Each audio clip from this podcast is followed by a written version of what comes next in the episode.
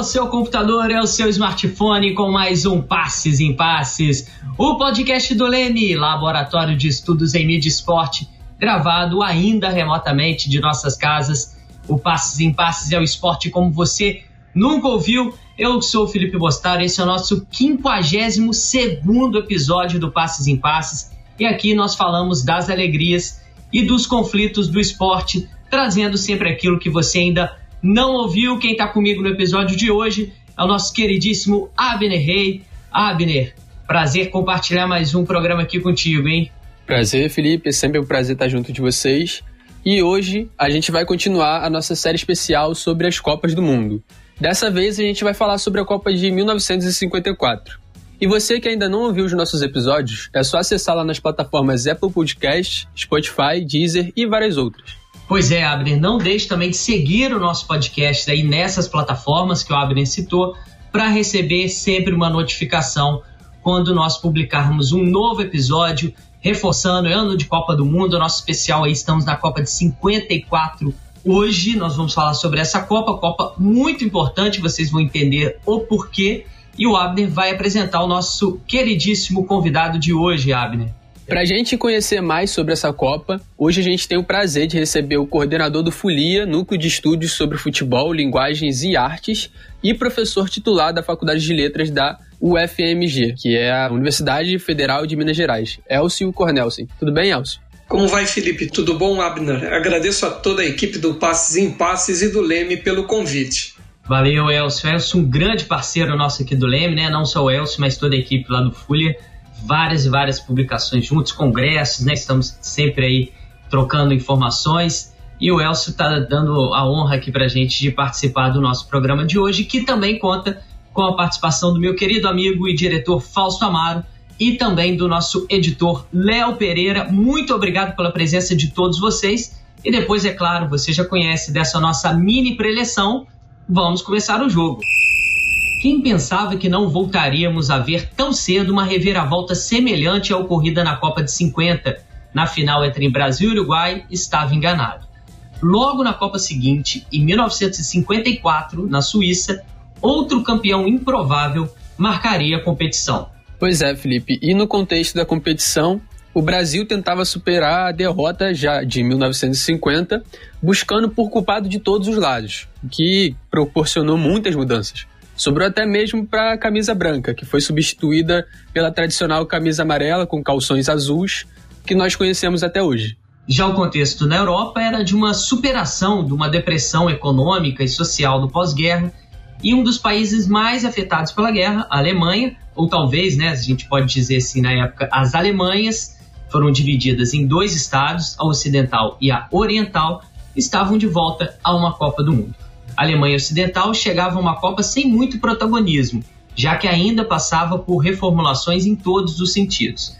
Mas surpreendendo a todos, ela chega até uma final contra a poderosa Hungria. É isso mesmo, pessoal. Atualmente pode soar meio estranho, né, a gente pensar na Hungria como uma das seleções favoritas, mas na época, cinco anos antes da Copa do Mundo, o governo húngaro já preparava sua equipe para a competição e a Hungria era a atual campeã olímpica. É isso aí. E a preparação era tamanha que os jogadores não foram somente convocados, mas eles foram também contratados pelo governo húngaro para jogar para um time que na época era mediano do país. A equipe seguiu uma rigorosa disciplina militar até a Copa e se tornou o time mais forte do país. Por exemplo, o Puskas, né, um dos melhores jogadores da época, recebeu a patente de Major do Exército, e é daí que surgiu o seu apelido de Major Galopante. E a seleção húngara também teve uma preparação que nenhuma outra seleção da época conseguiu ter e ganhou quase todas as partidas até a Copa, com os jogos emblemáticos aí, dentre eles uma vitória contra a Inglaterra em, em Wembley.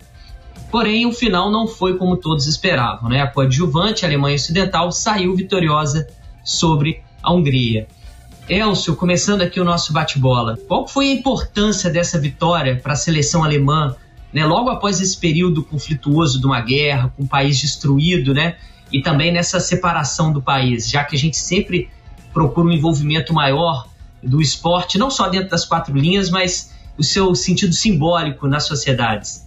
É, certamente era um tempo de retomada do curso da história, também no âmbito do esporte em competições internacionais. Por exemplo, se avaliarmos as quatro primeiras edições da Copa do Mundo de futebol, né, a de 30 no Uruguai, de 34 na Itália, de 38 na França e 50 no Brasil, a seleção alemã foi terceira colocada em 34 e foi eliminada na primeira rodada em 38 já como uma seleção da chamada Grande Alemanha, ou Großdeutschland, né, integrada por jogadores alemães e austríacos, né, após a anexação, o Anschluss da Áustria em março daquele ano.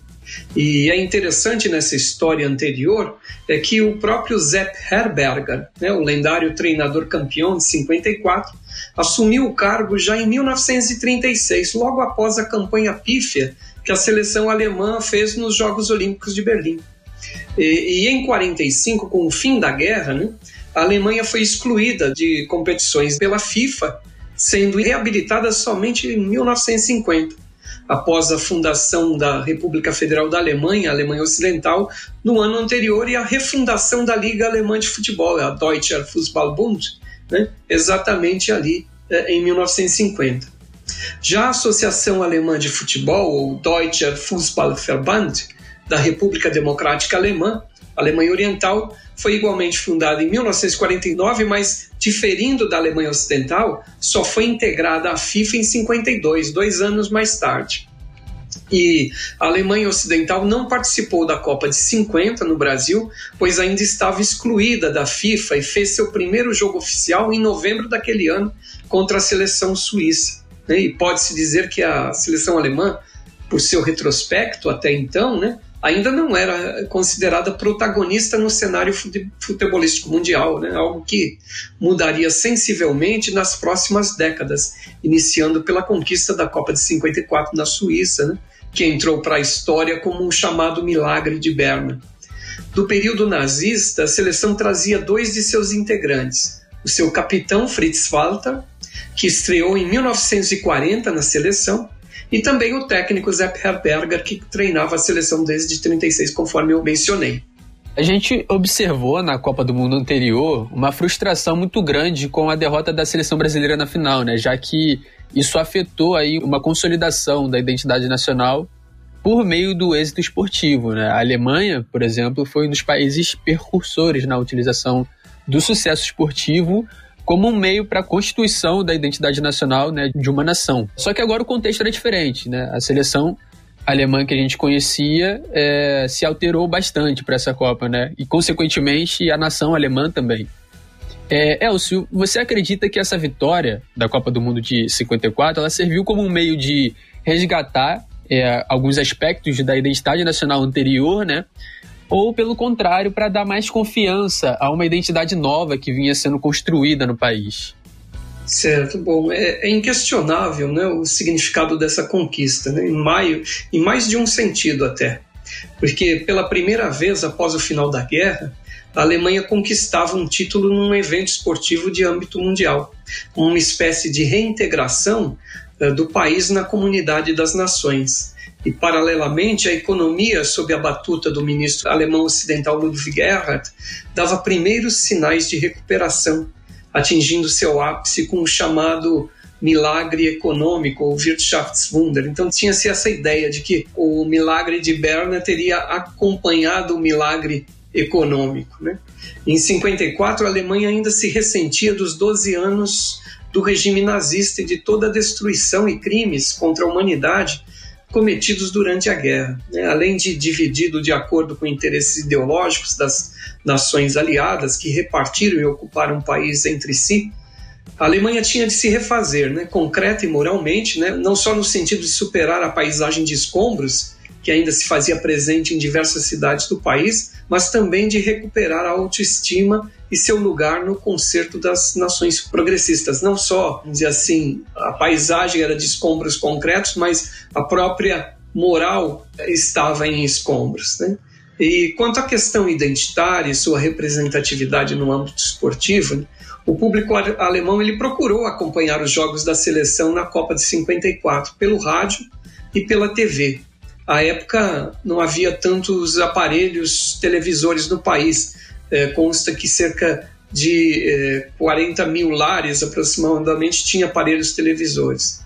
E pôde ao final comemorar a vitória, sem entretanto ter tornado aquele momento uma expressão efusiva de nacionalismo, pois ainda rondava a sombra do nazismo. Né? Os símbolos nacionais haviam sido usados à exaustão no Terceiro Reich, de modo que os alemães praticamente tiveram que reaprender a lidar com os seus símbolos, sem despertar fantasmas do passado. Né? Uma comemoração efusiva e acompanhada com um mar de bandeiras alemãs, de fato, só ocorreria décadas mais tarde, lá na Copa de 2006 quando passou a se falar de um patriotismo futebolístico, né, em alemão Fußballpatriotismus, celebrado e renovado a cada quatro anos ou então a cada evento eh, esportivo. E além disso, quando analisamos fotografias da comemoração pelo título de campeã em 54, eh, vemos, por exemplo, que a multidão em Munique, né, mais de 400 mil pessoas, que recepcionou a chegada da seleção vinda da Suíça de trem, exibia pequenas bandeirinhas da Alemanha Ocidental, como se elas refletissem o comedimento nas comemorações. Assim, os alemães teriam de reaprender a lidar com seus símbolos nacionais e com modos de expressar seu, seu nacionalismo sem serem taxados de estarem retomando algo que foi tão eh, nefasto e destrutivo como foi eh, o nazismo e o Terceiro Reich. Ainda em cima desses efeitos, Elcio, né, tem um texto seu para o Ludopédio, né, também outro parceiro nosso aqui. Se você ainda não conhece o portal, corre lá assim que terminar de ouvir o nosso Passo em Paz.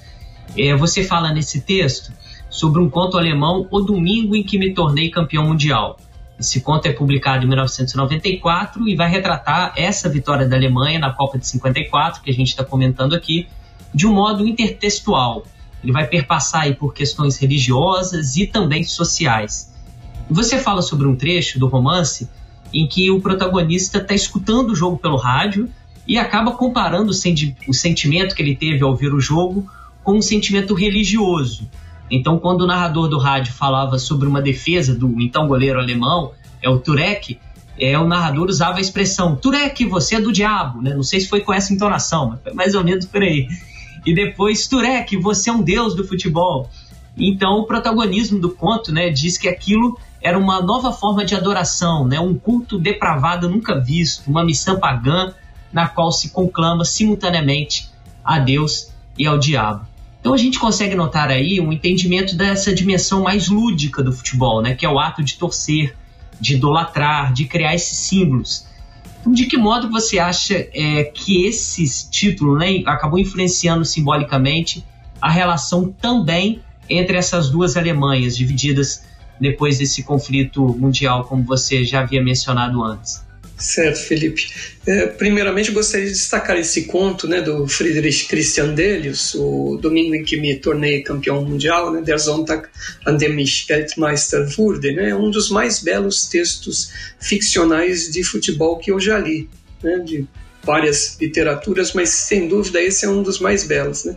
Há certos elementos autobiográficos nesse conto. Né. O autor, o Delius, ele próprio é, era filho de pastor luterano e vivenciou aquela Copa aos 11 anos de idade, assim como o protagonista do conto, né?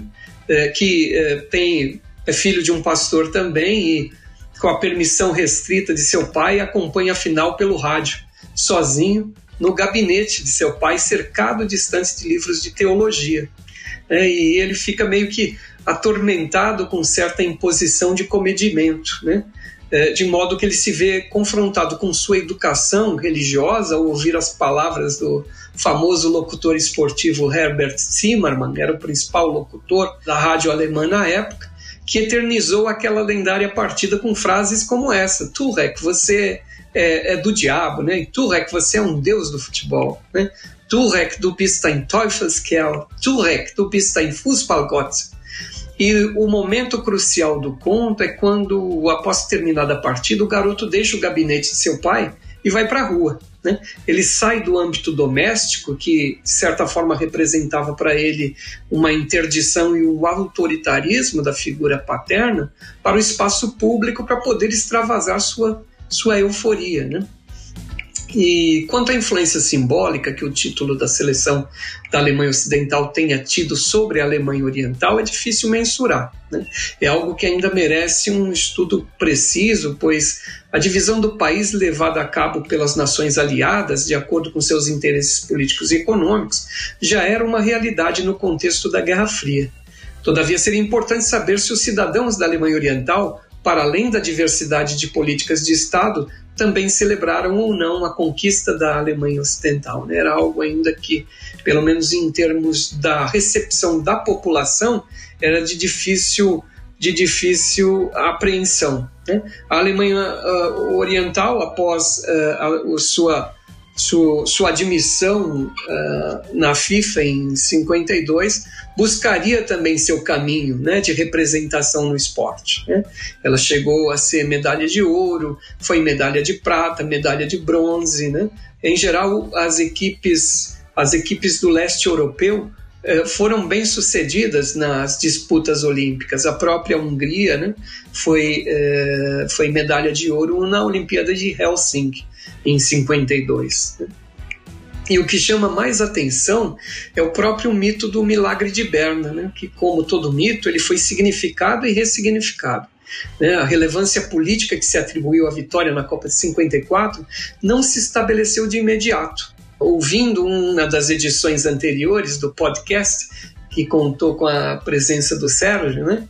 É, que foi é, sobre a Copa de 50, ele fala isso em relação à Copa de 50 também, né? Como a imprensa, nos primeiros dias, a imprensa brasileira cobriu e depois começou a se construir esse mito da derrota e o mito do maracanaço tudo mais. No Milagre de Berna é a mesma coisa. Quando a gente pega uh, jornais da época, jornais publicados, por exemplo, no dia 5, 5 de julho de 54, dia seguinte da, da final, a gente nota que são manchetes, são na verdade são notas, não são nem manchetes. Não? O principal jornal do país, o Frankfurter Allgemeine Zeitung, é, ele que é um dos jornais de maior destaque até os dias de hoje, ele traz duas colunas breves na primeira página com o título Alemanha campeã do mundo de futebol. Mas o que domina na página são notícias sobre relações internacionais Alemanha-França, alguma indisposição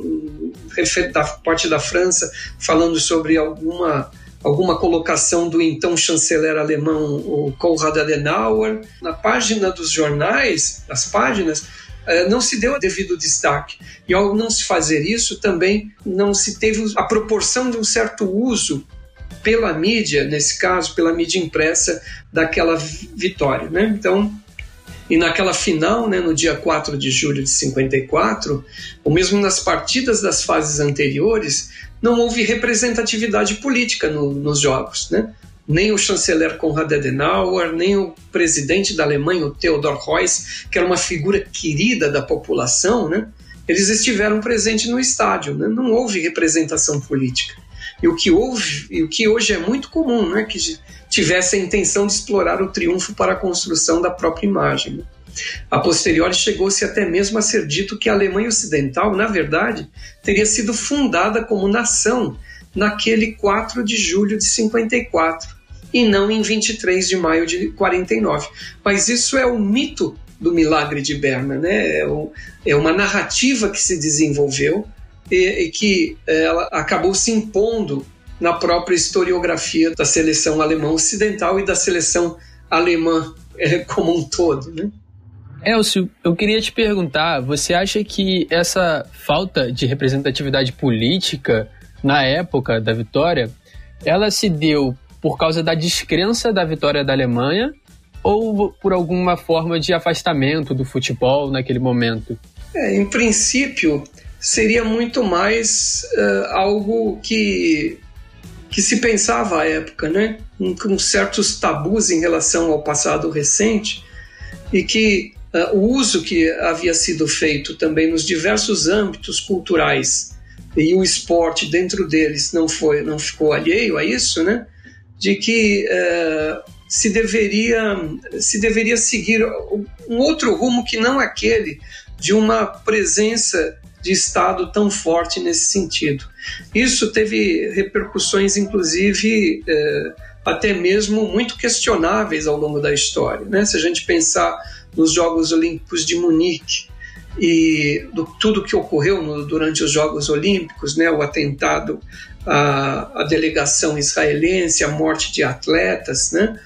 À época se dizia que a Alemanha, no complexo olímpico poliesportivo em Munique, não queria ter uma presença, ou seja, o Estado não queria ter uma presença maciça e até mesmo visível de uma segurança ostensiva, né? como se fosse, como se uma segurança ostensiva, visível, fosse é, também evocar tempos passados. Então era um modo também de reaprender a lidar com toda, com toda essa relação, a relação do esporte, o uso do esporte e o espaço do esporte também, né? e aqui focando no futebol, é, com, com relação ao, ao modo de tratamento, seja ele em termos de se pensar a nação ou a identidade, seja ele em termos de, de euforia e, e de comoção é, por causa da vitória. Talvez fosse uma preocupação maior com a própria visão externa de como a Alemanha lidaria com até com esses mínimos detalhes, né? Como por exemplo a forma que fomenta o esporte, né? Para o período realmente poderia até estranhar, né, uma postura, sei lá, parecida com as competições que a Alemanha, por exemplo, quando ganhou as Olimpíadas, né? Olhando um pouco para o adversário da final, a Hungria, a gente vê que era mais comum antigamente a, certos investimentos diretos do governo no esporte, né? A gente viu que a Hungria teve uma preparação muito forte para a Copa do Mundo por meio do governo do país. Nas Copas anteriores, isso também aconteceu com frequência. Na Itália, nas duas primeiras Copas do Mundo, e na própria Alemanha também. A gente viu até antes das Copas do Mundo, e também no Brasil, na Copa anterior, em 50. A Hungria monta um time somente para ser a base da seleção, né, que foi mantido pelo governo e foi integrado ao exército. Essa correlação direta entre política e futebol, ela talvez não seja algo tão evidente atualmente, né? Ao contrário aí do investimento privado, que é cada vez mais frequente. A gente vê alguns times aqui no Brasil também recebendo certos investimentos privados agora. É, Elcio, para você, quais são os impactos dessa mudança no futebol e, é claro, na sociedade também.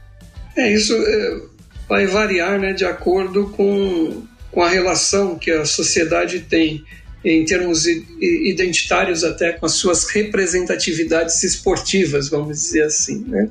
não só no futebol, mas em outras modalidades. É, mas na era do futebol globalizado, né, a representatividade simbólica ela parece ter perdido força, ou pelo menos está em transformação. Né? As fronteiras são cada vez mais fluidas né, e as distâncias são igualmente vencidas. Né? A percepção local ela parece sofrer forte influência do global. Né? Isso é nitidamente percebido quando olhamos para os clubes. Né? Por exemplo, o Brasil. Né? O Brasil é tido como um país na periferia do capitalismo. Né? E o olhar para a seleção brasileira também se alterou sensivelmente, né? uma vez que quase que 90% da seleção, às vezes quase 100% dos jogadores da seleção atuam em clubes no exterior. E dessa forma não desenvolvem laços tão profundos com os torcedores, né? como com os torcedores brasileiros, penso eu, né? como ocorria em edições da Copa do Mundo até os anos 80. Com isso, o uso político ele parece ter um peso menor, uma vez que os pressupostos para sua eficácia já não são os mesmos de décadas atrás, de 30, 40, 50 anos atrás. Né? Isso para o caso, o caso brasileiro. Maravilha, esse é o nosso Passes em Passes, episódio número 52, falando sobre a Copa do Mundo de 1954. A gente falou muito aí sobre a campeã Alemanha, falamos também sobre a Hungria. Vamos falar rapidamente, porque, é claro, você, amiga ouvinte, amigo ouvinte, está perguntando: e o Brasil? Como foi a participação do Brasil nessa Copa do Mundo? Olha, a gente já falou bastante né, no nosso episódio aí sobre a Copa de 1950. Se você ainda não ouviu, corre aí assim que terminar o nosso passo em passo e escute o nosso episódio de 1950. Nós falamos aí das marcas do famoso Maracanazo, construído miticamente ao longo do tempo, como o Elcio já mencionou aqui no nosso programa de hoje. Falamos também, né, o Abner falou logo no iníciozinho do programa sobre a troca do uniforme da seleção que, segundo alguns setores, né, a derrota do Brasil seria uma espécie de falta de nacionalismo. Então, um concurso foi promovido pelo jornal Correio da Manhã, o jornal sediado na cidade do Rio de Janeiro, então capital do Brasil, e exigiu que as cores da bandeira nacional estivessem no novo uniforme.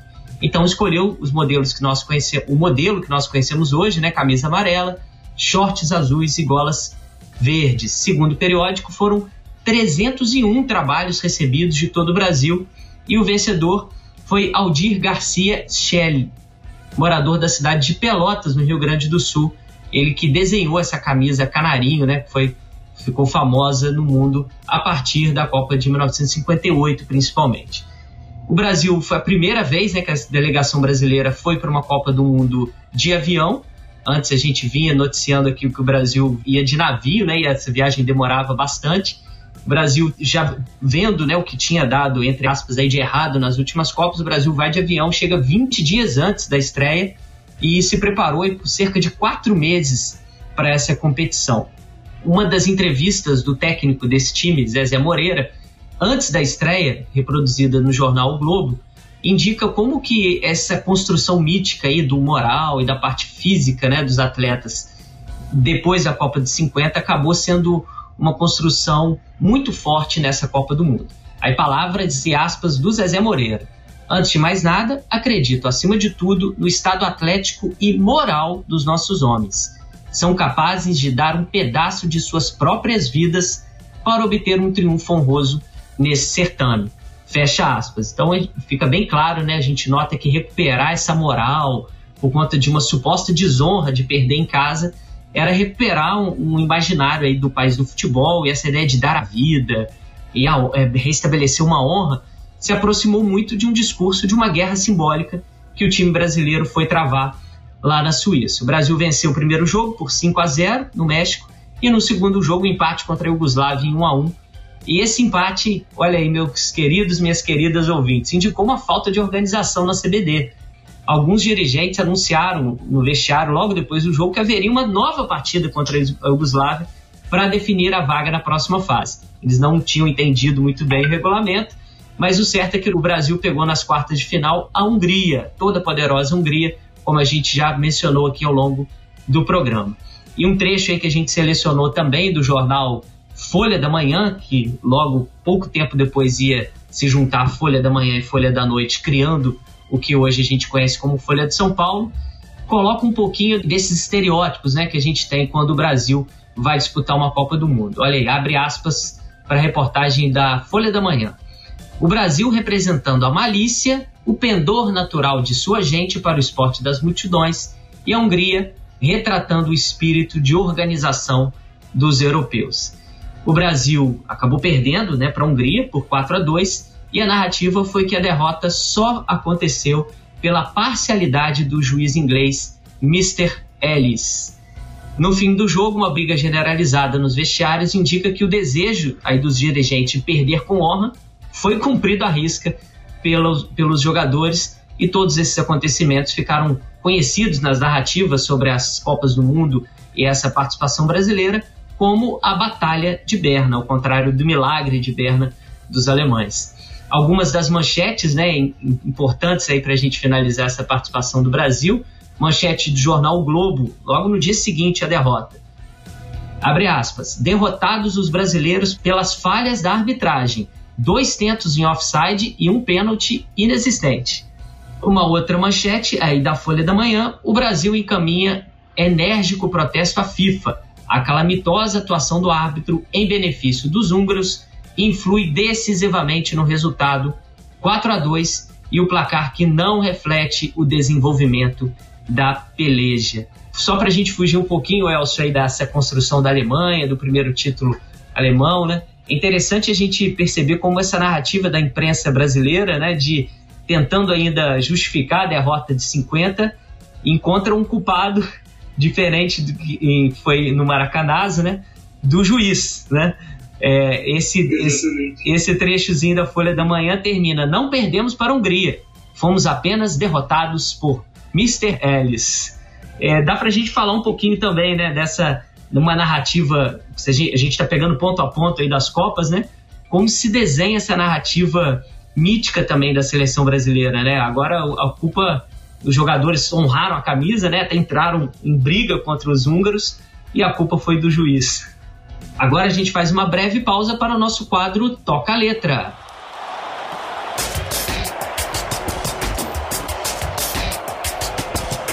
A música de hoje é Preto e Branco, de Oliver Pocher. Solta a música aí, Léo!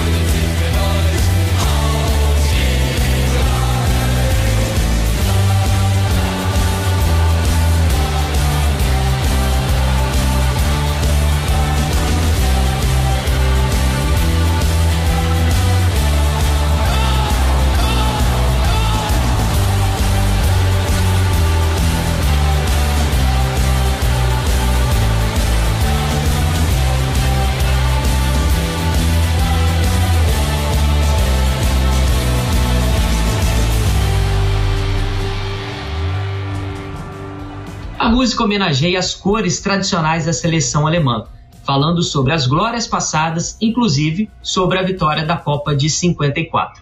O clima otimista da música evidencia o aspecto nacionalista da conquista.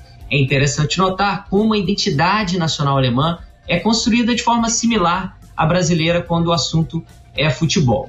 O Elcio fala um pouco sobre isso no seu artigo, né, Sentimento e Política no Futebol Alemão, Construção da Nação, em 1990 e 2006. Elcio, para você, quais as principais semelhanças que a gente pode traçar? A gente falou um pouquinho aí do Brasil e agora juntando, né? Brasil e Alemanha, quando o assunto é futebol como um elemento cultural e formador desses sentimentos nacionalistas, né? Dessas construções identitárias. Olha, Felipe, é, eu começo falando até pela própria letra da canção, né?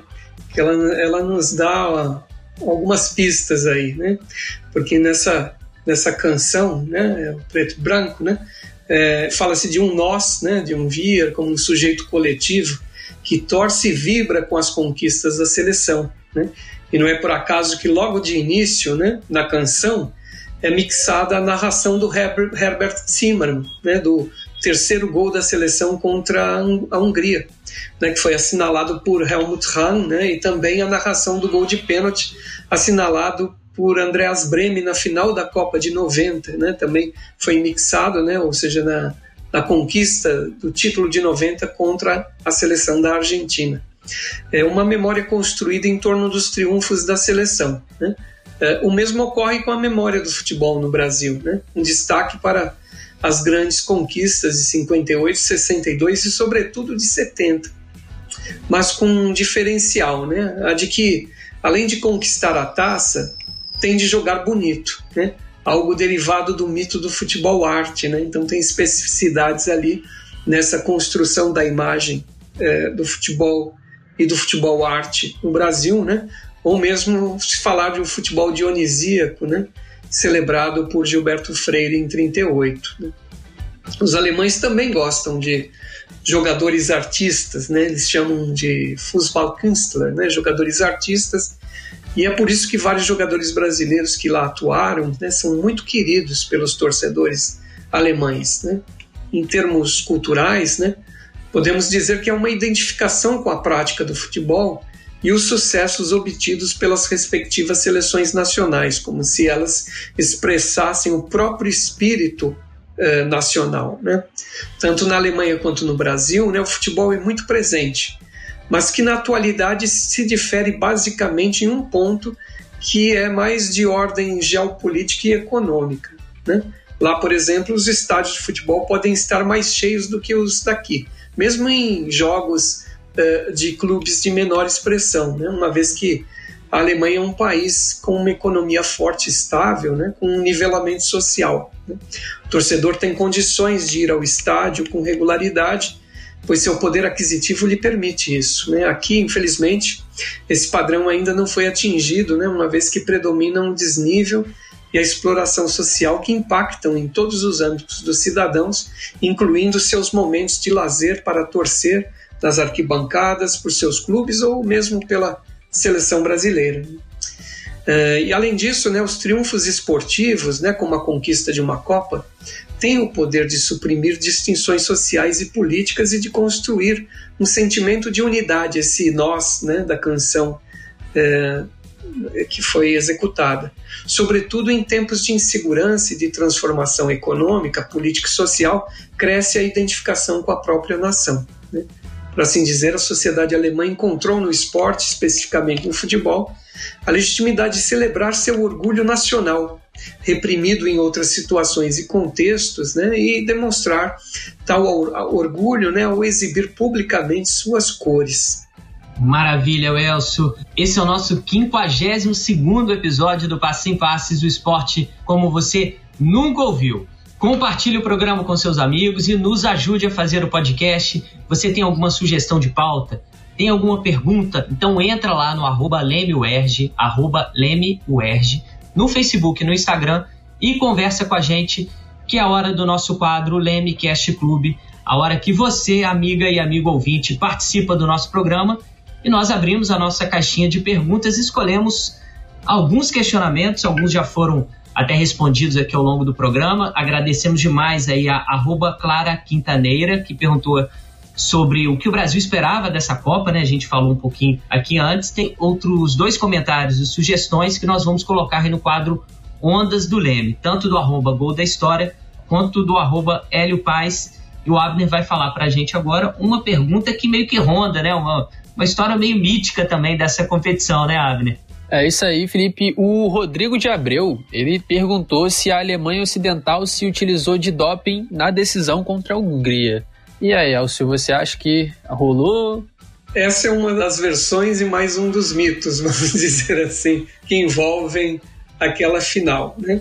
Inclusive, ah, uma, algo que causou um, um certo vamos dizer assim, um certo impasse, inclusive, porque o Puskás, né, principal jogador húngaro, foi um dos que questionou, né, porque alguns jogadores da Alemanha, inclusive o próprio treinador, o Sepp Herberger, né, eles foram acometidos de febre amarela e tomaram medicamentos, né, eh, ali durante a preparação, a competição e alegou-se que ele, eles estariam dopados, que isso era só uma uma desculpa né, de que estavam doentes, mas é, a própria Federação Alemã interditou é, que é, a seleção ou mesmo outros clubes disputassem partidas contra equipes em que o Puskás estivesse.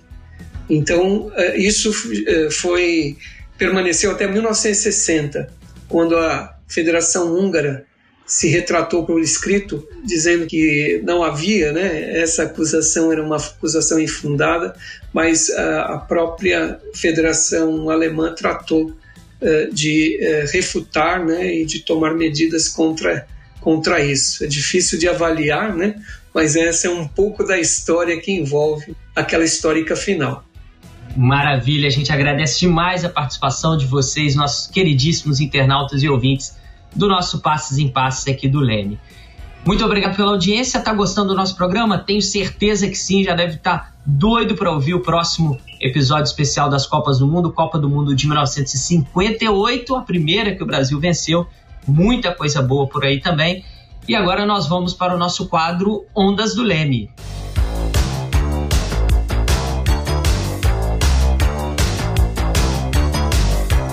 Bom, Elcio, no quadro Ondas do Leme, a gente sempre faz alguma indicação de livro, série e filmes que vão auxiliar o ouvinte no aprofundamento do tema abordado nesse episódio. E aí a gente quer saber, Elcio, quais recomendações que você tem para os nossos ouvintes para a gente conhecer um pouco mais sobre o tema de hoje? É bom, eu recomendaria um filme, né? Que é um filme até bem conhecido aqui no Brasil, que é O Milagre de Berna. É um filme de 2004 é, o título original das Wunder von Bern, do cineasta Zanke Wortmann. Né? Inclusive foi o mesmo cineasta que dirigiu o documentário Alemanha Conto de Fadas de Verão, 2006, que é o documentário sobre a Copa de 2006 disputada no país, né? o Deutschland ein Sommermärchen. E esse filme, O Milagre de Berna, de 2004, ele é muito interessante porque ele tem um roteiro que procura fazer uma leitura daquele, né, da, daquela partida em si, do Mundial de, de 54, mas já no espírito de uma Alemanha reunificada. Né? Já não é mais uma visão da Alemanha é, no, na, na, Guerra Fria. Né? É um, então, ele tem alguns ingredientes. Né? É, é a história praticamente de uma família né? uma família desintegrada ou em processo de desintegração da guerra, né? que tenta se recompor, mas ela não se recompõe plenamente, né? porque existem os filhos e um dos filhos ele ele entra em conflito com o pai, né? O pai volta da guerra, é, melhor dizendo, o pai volta nem da guerra, o pai volta é, dos campos de concentração, dos campos de prisioneiro da, da União Soviética. É, mais de uma década depois, né? Os últimos prisioneiros alemães voltaram da União Soviética em 55, né? Ou seja, o, o pai da, do protagonista, que é um garoto também, né? Lembra um pouco dessa ideia do conto do Delius, né? Que também é o olhar de um garoto, é um, um olhar infantil, né? Aqui a mesma coisa se opera e o filho que eh, se revolta contra o pai, que volta eh, e volta e tenta re, eh, reconduzir aquele autoritarismo do período anterior ao, ao fim da guerra, ele abandona a família e vai para o lado oriental. Ele vai viver no lado oriental. Né? É como se mostrasse assim que a Alemanha seria uma família desagregada que no final se agregaria novamente com a reunificação. Né? Seriam filhos separados. Então é um filme bem, bem interessante porque ele traz uma série de questões, inclusive essa da divisão alemã, mas num tratamento muito peculiar. Né? Então, por isso que eu considero esse esse filme é, não um filme de ficção, mas ele, ele tem uma sensibilidade para discutir essa questão, né? a questão de um olhar desprogramado, né? ou seja, um olhar infantil como um olhar ideologicamente desprogramado, a questão da família cindida, de uma Alemanha que procura se, se, se reerguer né? depois uh, de, todo, de toda a destruição né? Uh, pela qual o país passou e por toda, né? por toda, por toda a carga né? Carga negativa eh, que foi deixada pelo nazismo, pelos 12 anos de regime nazista, né? Eh, então é um filme que eu, eu recomendo. Maravilha, Elcio. Só para lembrar aqui, né, eu tinha comentado antes, quando a gente abriu nossa caixinha de perguntas, a gente agradece demais a dica também do arroba Gol da História, que é do filme Milagre de Berna já a gente lembra para vocês, vai estar tá aí no link, na descrição aí do nosso episódio de hoje, vai estar tá o link para você assistir tanto os filmes, né, o que a gente está mencionando ao longo do nosso programa. Um outro comentário que chegou para gente, do arroba Hélio Paz, o Hélio mencionando, né, para gente, dando uma dica valiosíssima para a gente chamar o Jô Soares para o programa de hoje.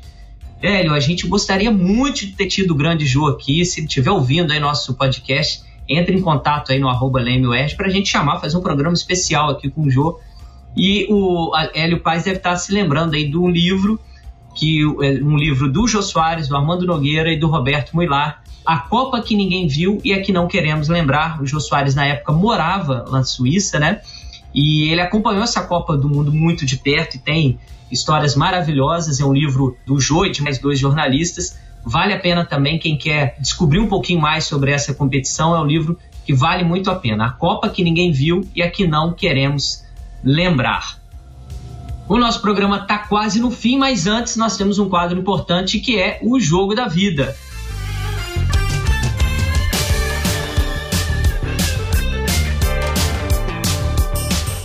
Qual jogo marcou sua história? Em qual momento o esporte entrou na sua vida? E quando você teve certeza que era um apaixonado pelo esporte? Elcio, você já participou aqui do nosso Passe em Passe, né? Mas nesse período de Copa do Mundo, nós estamos perguntando qual jogo de Copa foi marcante para você, né? Que te envolveu de uma maneira, você falou, caramba, né? A gente sai um pouquinho daquela parte de pesquisa e mergulha naquela paixão, né? Naquela aquele elemento lúdico que o esporte acaba nos envolvendo. Talvez uh, seja impreciso o que eu vou dizer sobre o que seria um jogo da vida, né? Mas para mim um jogo que ficou muito muito presente na memória foi a final uh, da Copa de 70. Para mim foi o que ficou na memória, né? A, a época eu estava com quase oito anos de idade, né? Então ainda com um olhar infantil também, né?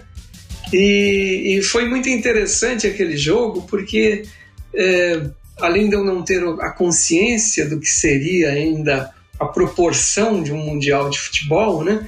Eu não tinha, eu tinha a visão no alcance de uma criança, né? E eu me recordo assim muito mais em questões de memória afetiva, né? Que aquele jogo então ficou marcado para mim por um aspecto, né? Eu até publiquei um texto no Ludopédio em que eu conto sobre isso, né?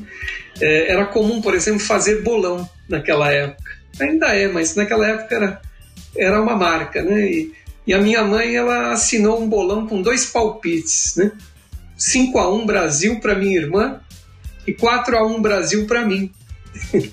E eu recordo que, né, que eu estava torcendo ali para a seleção, mas quando deu 4 a 1 eu parei de torcer. Eu falei, não, agora eu, eu, segura aí, não faz o quinto gol, não, né?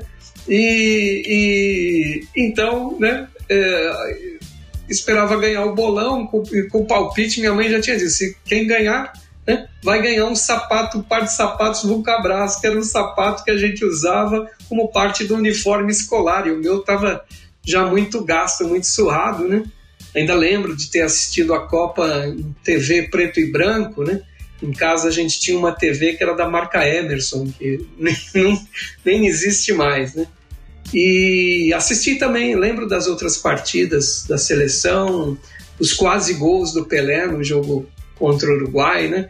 Então tem um pouco assim essa final como memória afetiva e ao mesmo tempo pitoresca, né? Do que do que do que ocorreu, né? Porque na infância, né, nós não temos assim com, consciência. Eu não tinha consciência da contundência, por exemplo, política do contexto. Né? Isso, assim como o é, porque tudo ganha uh, sentido a posteriori. É o mesmo caso da personagem do Délios ou mesmo do próprio Délios, o escritor, né? É, porque o, o Délios, assim como a personagem, nasceu em 43. Quando a guerra acaba, ele tem dois, menos de três anos, né? E, e para ele, aquilo que era tabu para os adultos, como para o seu pai ou o pai da personagem, para ele aquilo é estranho. Ele não tem a mesmo, o mesmo envolvimento com, com o período, né? Porque ao escutar a partida final da Copa de 54 pelo rádio, né? o, protagonista, né, o garoto de 11 anos, ele é inominado no, no conto, né? Ele não entende a repressão e o comedimento dos adultos, né? Os tabus que surgiram, né? é, ele sofre quer dar vazão a essa euforia pela conquista dos comandados do, do Zé Herberger. Né? Então, é interessante também essa questão da avaliação até desse trabalho, como mencionei tanto nesse conto do Délios, voltando para o caso uh, alemão, quanto do, do filme do, do Zanker Wortmann, é eleger exatamente uh, um, né, um protagonista infantil para desprogramar esse olhar, de fato, para o, o próprio contexto e a contundência que os adultos davam ao, ao contexto. Então, para mim, é essa memória afetiva final da Copa de 70. Maravilha, Elcio. Olha, esses programas especiais de Copa do Mundo são maravilhosos, né? Porque todo mundo tem uma história marcante com essa competição, né? Por mais que a gente tenha o lado pesquisador, né? Alguma coisa nos puxou para o esporte, né? Para investigar esse fenômeno social. E as Copas do Mundo são bem marcantes na imensa maioria de nós pesquisadores. Final de jogo no Passes em Passes. Muito obrigado, amiga e amigo ouvinte. Olha, compartilhe com seus amigos, enviando seus comentários para o nosso Lemecast Clube. Leia o nosso blog, comunicaçãoesporte.com, comunicaçãoesporte.com e siga as páginas do Leme nas redes sociais. Já falei que ao longo do programa, mas repetindo, é só procurar pelo arroba LemeUerge. Elcio, a gente queria agradecer demais a sua participação aqui. Você é um grande parceiro do Leme, né? O Ronaldo agradece demais a sua participação aqui, todas as vezes que a gente chama, tá sempre de prontidão. É, o Fausto também, o Abner também, os nossos ouvintes sempre gostam muito da sua participação. E parabéns por todo o trabalho lá do, do, do pessoal do seu grupo, lá do Folha também, viu? Muito obrigado, Felipe. Mais uma vez, agradeço a você, ao Abner, né, ao, ao Fausto, né, também ao Ronaldo e toda a equipe do Leme aí pela oportunidade de participar e contem sempre comigo. Muito obrigado. Valeu, Elson Abner. Maravilha de novo, tabelinha aqui nossa, né? Estamos esperando a próxima Copa para a gente entrar tabelando de novo, marcar mais um golaço. Vem a Copa de 58, né? O programa falso vai ter que ser um pouquinho maior, né? Porque tem muita coisa para a gente falar da Copa de 58, né, Abner? É, a gente vai chegar aí no primeiro triunfo do Brasil e aí a gente já pega aí uma ponte maravilhosa, episódio excelente. Foi um prazer é, ler os trabalhos do Elcio para conhecer mais sobre essa Copa. E não só isso, todo o conteúdo em si, os textos excelentes. É, foi um prazer gravar com Elcio, foi um prazer estar aqui novamente com vocês. Já ansioso aí para o próximo episódio, para a próxima Copa do Mundo também. Valeu, Abner, valeu, Elcio, valeu, Fausto. Passes em Passes é uma realização do Laboratório de Estudos em Mídia e Esporte e do Audiolab da UERJ, com a coordenação geral do Ronaldo Elal, direção do Fausto Amaro e minha, Felipe Mostaro, roteiro e produção do Abner Rey e da minha querida amiga Carol Fontinelli, edição do nosso queridíssimo Leonardo Pereira. Nosso programa, você já sabe, é quinzenal e esperamos vocês no nosso próximo episódio do Passes em Passes. Vem muita coisa boa por aí Segue a gente, Passes e Passes, o esporte como você nunca ouviu.